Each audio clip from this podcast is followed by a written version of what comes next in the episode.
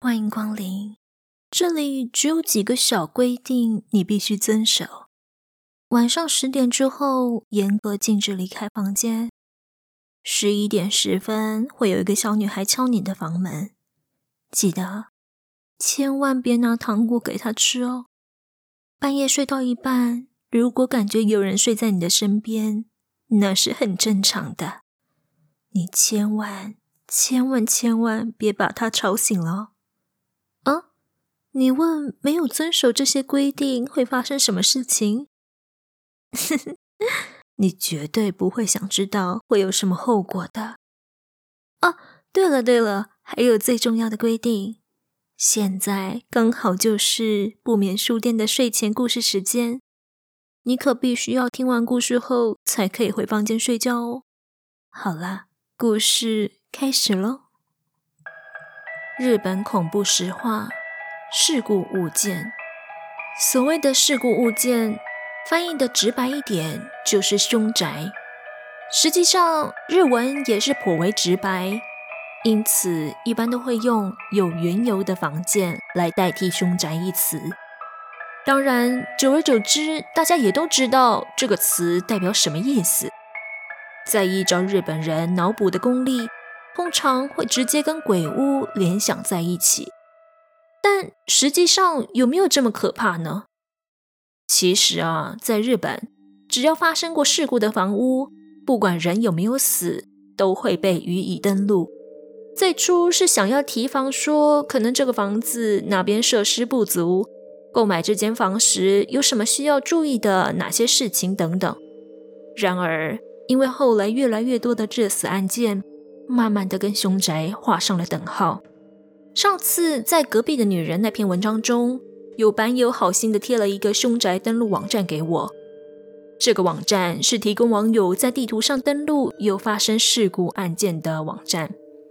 登录完成之后，接着会有人实际去调查是否真有此事故，然后予以现场勘查后，再委托给各地区的房仲。看到这边，可能有些版友会想说：“难道原坡的朋友买到了事故案件的房屋吗？难道上次那篇文的隔壁就是事故案件吗？”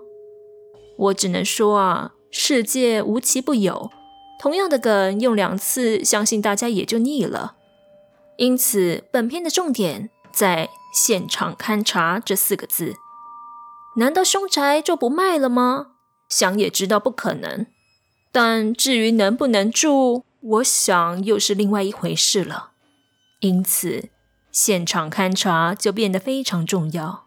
在日本，所谓的现场勘查，并非就是去该地看一下、拍个照，然后上缴网站文件夹拍卖，而是要实际去该屋住一个月。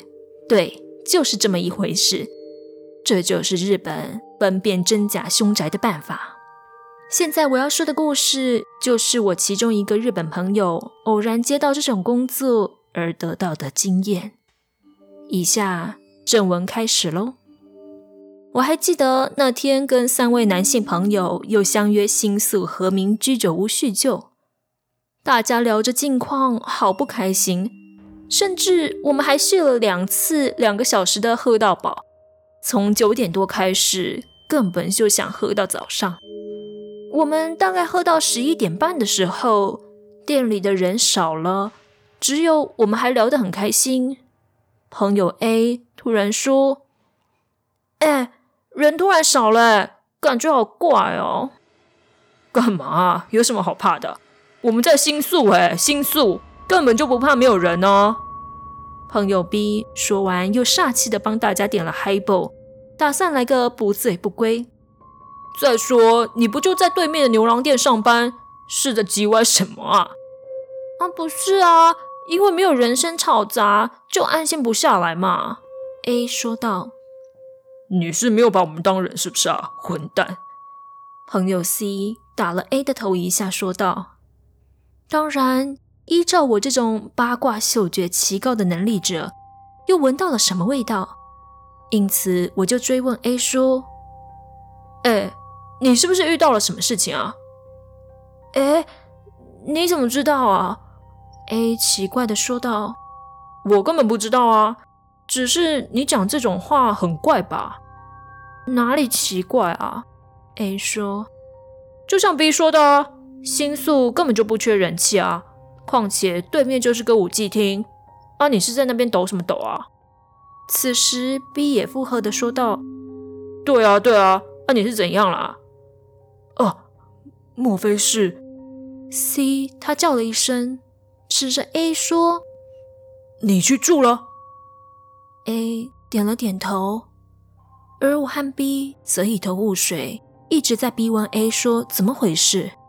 原来在 A 找到工作前，C 曾经介绍他去叔叔所经营的房仲上班，但是那时候房仲不缺人，C 又基于帮 A 的心态，两人一直跟 C 的叔叔卢，正僵持不下之际。其中一位社员就跟 C 的叔叔说：“哎，我们不是刚好缺打工仔吗？”C 叔叔起先愣了一下，后来才恍然大悟的样子，并且说：“那个不行，他们都还小。”听到叔叔这么说的 C 心里就不太服了。他看了 A 一下，A 似乎也是同样的不服气，因此 C 就说。A 的话应该可以的，不要小看我们。我我也觉得我可以，请让我试试看吧。A 也附和道。C 的叔叔则是一副小孩子不懂事的表情，说：“别闹了，你们根本就不知道是什么工作，就说可以，太小孩子气了。”那叔叔，你跟我们解释一下，总不能不解释就说不行吧？后来又这样撸来撸去，僵持不下。结果那个社员可能看不下去，又插了一脚，说道：“就让他们试试看吧，他们不是缺钱吗？”他的叔叔又回头看了那个提出这个 idea 的社员，犹豫了一下后，叹了口气，对 A 说：“你会怕灵异的东西吗？”啊？A 和 C 都被突如其来的问题问得不知所措。C 的叔叔接着说：“我们有个工作是专门去住有发生事故的房子，只住一个月，薪水非常好。但是因为是临时打工性质，所以没有任何的保障，所以后续发生什么事情都跟公司无关。薪水好是多好啊？”A 急切地问道：“大概是一般上班族的两到三个月薪水不等。”当时因为在东京租房子的 A 尚无工作，一听到这样的价码，眼睛都亮了起来。他根本顾不上凶宅不凶宅的，立马对着 C 和他的叔叔猛点头，直说 OK。但是听到是事故房屋的 C，反而变得有点退缩。虽说本来就跟 C 无关，毕竟也还是 C 介绍的。要真的发生什么事情，心里也实在难辞其咎吧。因此，C 听到工作内容后，反而逆向的开始劝阻 A 再多多考虑。在 C 的卢攻之下，A 决定听完物件内容并考虑后再回复 C 的叔叔。接着，在当天午饭过后，C 因为有打工的关系，就先去上班了。没有想到，在分道扬镳后，A 就转头直往 C 叔叔经营的房仲公司去。C 叔叔以为 A 所谓的考虑后再回复是需要做点心理准备或有所顾虑等等，没有想到 A 这么快的就过来了，因此 C 叔叔也有点哑口无言。这么快就决定好了？是啊，能一个人去住好房子又有钱拿，不是很好吗？你不在意发生过事情吗？C 叔叔说道：“我我是不太相信灵异现象之类的事情，真的不多考虑吗？”接着，C 叔叔又是一番劝阻和前人的经验谈等等。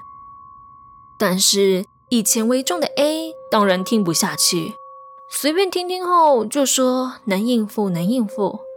接着就相约一个礼拜后。住在神奈川县藤泽市某处高级公寓。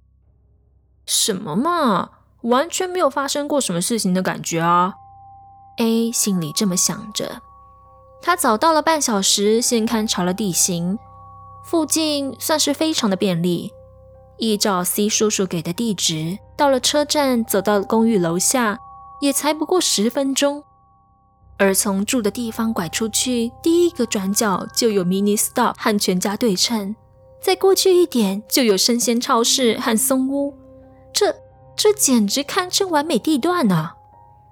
等到约定好的时间一到，C 的叔叔便跟楼下的警卫说明身份，带着 A 上楼了。整栋大楼是口字形建筑。简单来说，就是中间是广场，然后房屋都是在四方位这样子。接着上到六楼后，出电梯后走到底，左边第一间就是 A 准备落他的房子。因为选在大中午时段，那会儿阳光正烈，一开门进去后，发现视野非常好，采光也很足。重点是大热天的。不用开冷气也感到非常凉爽。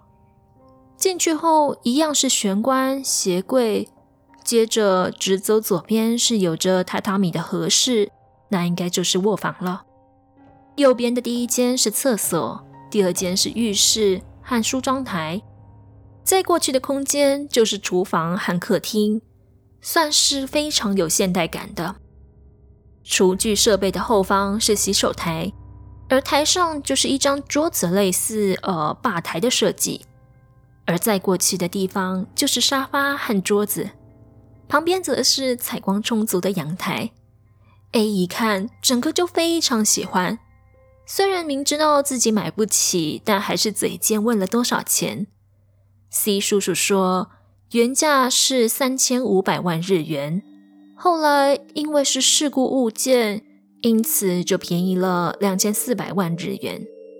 不过对 A 来说，这都不是重点。能够挑到一间有得住又有得拿的房子，根本就赚死了。所以在确定入住后，赶紧把行李整一整，就跟 C 的叔叔讨钥匙，准备当爽哥。而 C 叔叔则是一脸担心的把钥匙过手给 A 后，语重心长的跟 A 说。如果你没有跟人晚上有约的话，不要随意开门让人家进来，就算是熟人也一样。然而 A 当时可能醉心于此房间的装潢和采光，因此也只是悻悻然的说了声好。接着一连三天，A 都当着大爷在那栋房子过活。不过虽然说是大爷。但毕竟也还没有稳定的工作，所以 A 早上的时间还是积极的在找其他的替补收入。但一到晚上就开始过着各种看电视、电影和网络游戏的生活。接着，直到了第四天夜晚，A 一如往常的在看深夜综艺节目，看到一半时，电铃突然响起。A 走到玄关看了一下猫眼，啊，什么啊？原来是 C 啊！看到 C 站在外面，正想开门的 A，手到门把的时候，A 突然打了个冷战，不知怎么的，想起 C 的叔叔跟他说的话，加上想起他是住事故房屋的关系，便跟门外的 C 喊了一声说。呃，等一下哦。接着就拿起手机，直接打给 C。电话响了许久都未接。嗯，可能是 C 没带手机吧。况且人又在我门外，怎么可能接呢？边笑自己神经质，边准备开门的时候，手机接通了。喂。电话那头响起 C 的声音。诶。你有带手机啊？啊，你来找我干嘛啦？A 说着，边把手放到锁上，准备转开。什么？我人在家，哪有去找你啊？听到这里，A 愣了一下，便看向猫眼。门外的 C 并没有拿手机，就只是傻傻的站着而已。喂，你你像在耍我吗？你真的在家？A 一边小声的问电话中的 C，一边透过猫眼观察门外长得跟 C 一样的人。哦，我打工累死了。再说尤加利还赖在我家没走，怎么可能去找你啊？是啊，C 打完工后，通常他女朋友就会到他家里跟他来一炮，怎么可能没事来找他？再说，跟 C 叔叔讲好要来住这间房子的事情还没告诉 C 又怎么可能会来？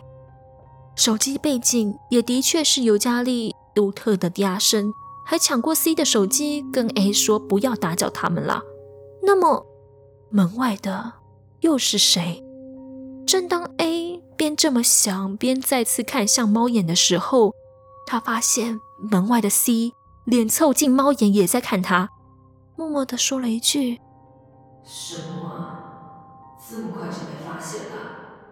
接着就看到门的把手咔嚓咔嚓的快速转动着，一副要把门弄开的样子。A 根本吓傻了。马上把门锁套上，然后把鞋柜挡在门前后，死命的抵着。折腾了一阵子，骚动就停止了。那到底是什么？冷汗直流的 A 心想：C 的双胞胎？不可能吧？C 是独子，长得像 C 的杀人犯？不，C 本来就长得像杀人犯。A 的故事讲到这边，他还被 C 磕了一下头。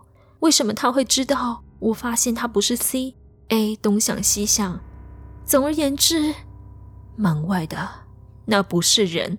隔天一早，A 直冲向警卫室，逼问警卫说：“为什么昨晚乱放人进来？”警卫则是说：“昨晚都没有人进来哦，因为大门的感应器根本没有响，更没有开门的声音。”A 以为警卫在耍他，便要求看监视器。结果发现，的确昨晚并没有任何人进门。外的 C 照着电梯的监视器，也都显示电梯没有动作。而昨天晚上发生此事的时间，约在晚上十一点过后。监视器的时间一调，其他都没有异状。但是，就在对着 A 住的地方的门外走廊监视器，不知道何时，长得很像 C 的人。从镜头外走到了 A 住宅的门前，接着就是一连串昨晚发生的事情。A 和警卫就这样看着这位不知名的 C，凭空摇着 A 的门。正当 A 和警卫看傻的时候，镜头中的 C 居然缓缓转过头来，对着监视器的镜头微笑，然后用嘴型对着镜头说。下次再来。说完后，镜头中 A 宅的门也停止摇晃，而 C 也边笑着边看着监视器走出镜头外。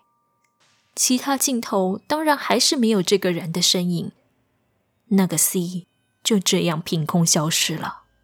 呃，我们要不要报警啊？警卫问道。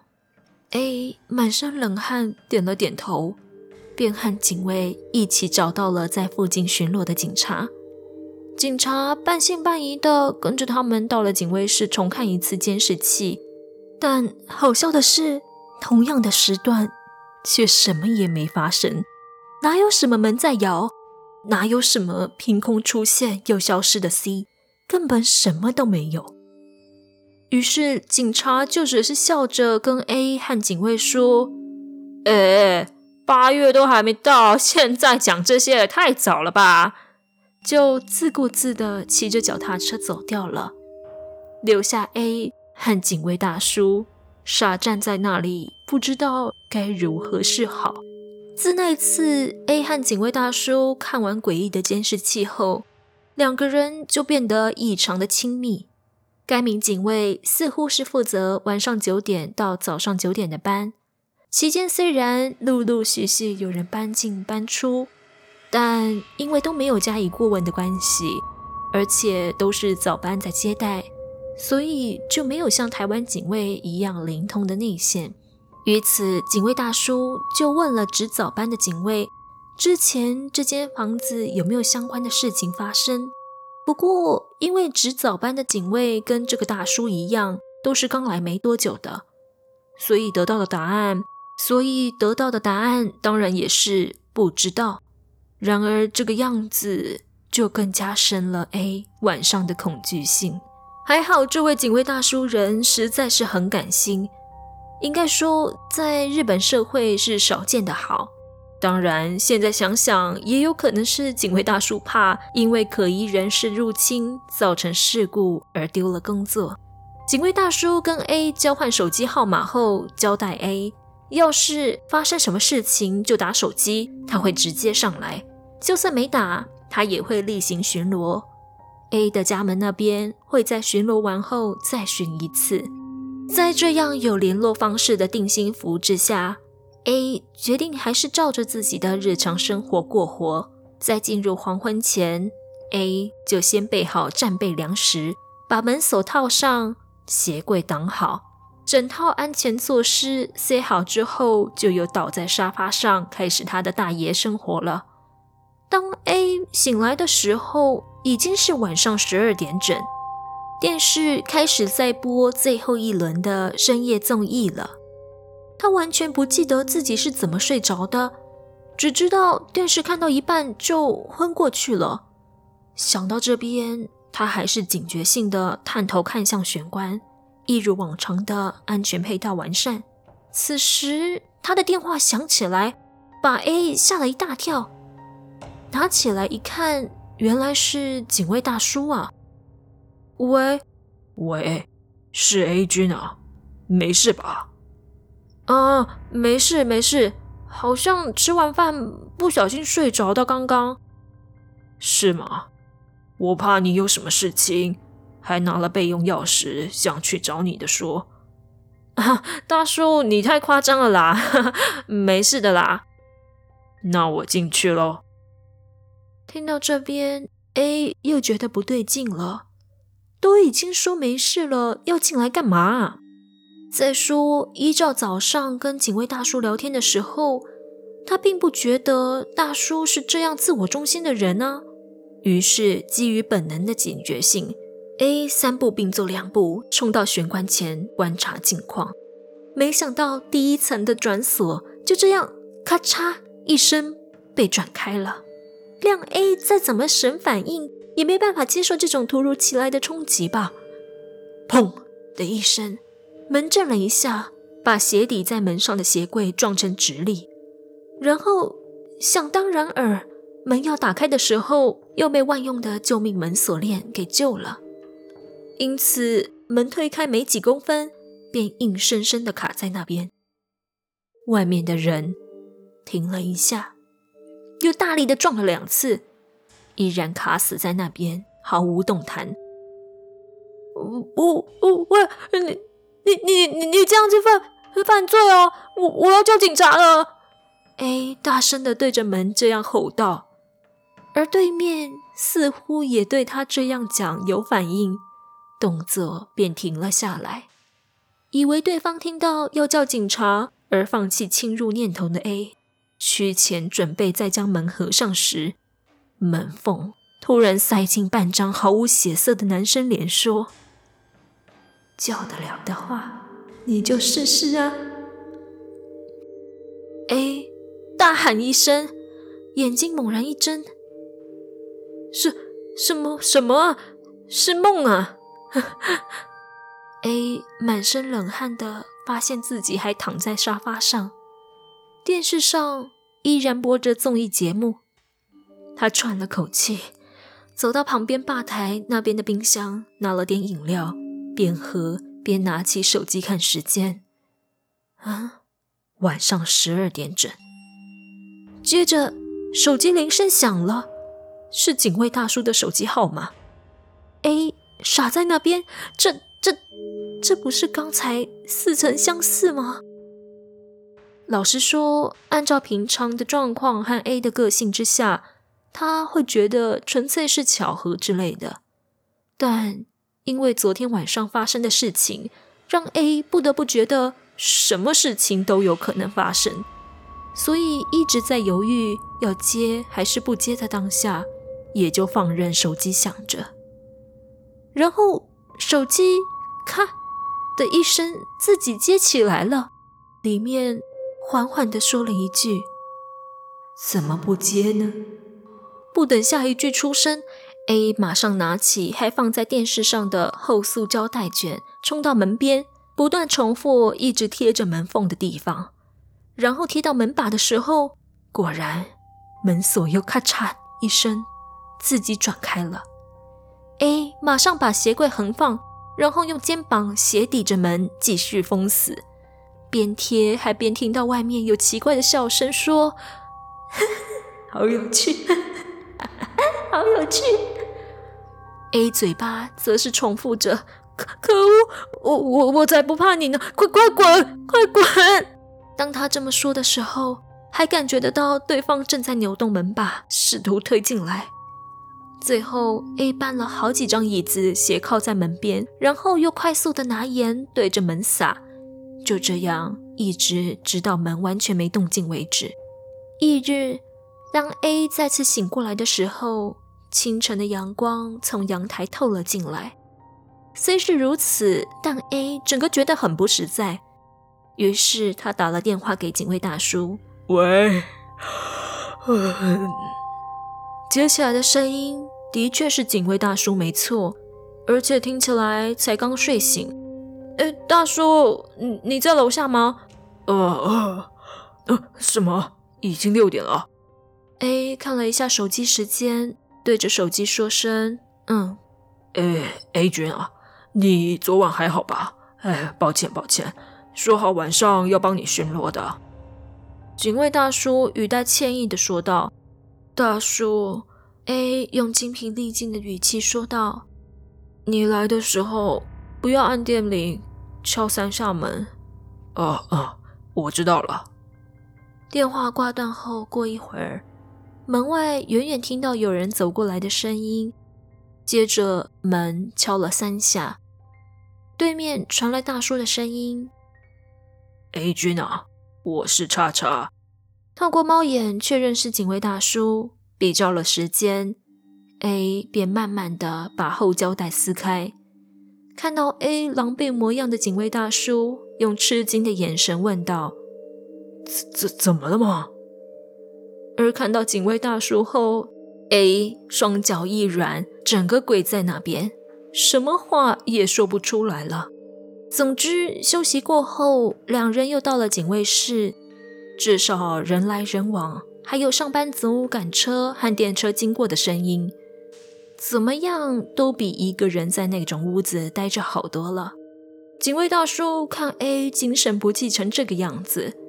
索性也就不问发生什么事情，直接调监视器出来看。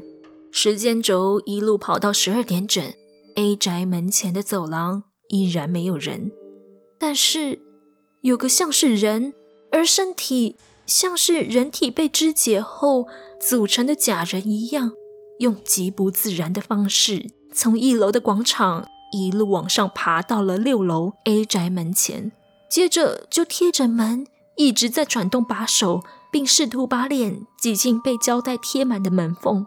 A 虽然不想再回忆昨晚发生的事情，但还是勉强用手机录了下来。最后那个东西没得逞，在门口蹭了一下后，往旁边一靠，直接从六楼跳回中庭。当然，其他监视器的画面还是什么都没有照到。警卫大叔当然看傻了眼。这简直一次比一次劲爆。A 问了警卫大叔说：“昨天有没有打给他？”大叔 check 了一下手机后说：“没有。”A 居然也说了一声：“唉，也是了。”然后他拿起手机看了通话记录，果然是什么也没有。那么也就是说，A 点开了手机相簿。叫出刚刚对着监视器画面录的影片，不出所料，就真的只是毫无反应、什么也没照到的普通监视器画面。照这个样子下去，肯定会被当成疯子吧？唉，A 叹了口气，当天 A 就请他朋友和警卫大叔帮忙到房间整理东西，准备再去原本住的地方。在离开前，他手机收到了一封没显示出出处的简讯，内文写着：“真可惜，今晚就进去了呢。”在居酒屋的 B 和我听完整件事情后，老实说还是半信半疑的。但是 A 则是一脸认真的讲完这个故事，而且摆出那种只要你质疑我，我就敲爆你的表情。而 C 则是喃喃自语的说：“原来那个时候你就住进去了。”诶，啊，那个到底是个怎么样的房子啊？我问。因为故事讲完了。我还是不知道那间房子之前住的人是怎么死的，跳楼自杀。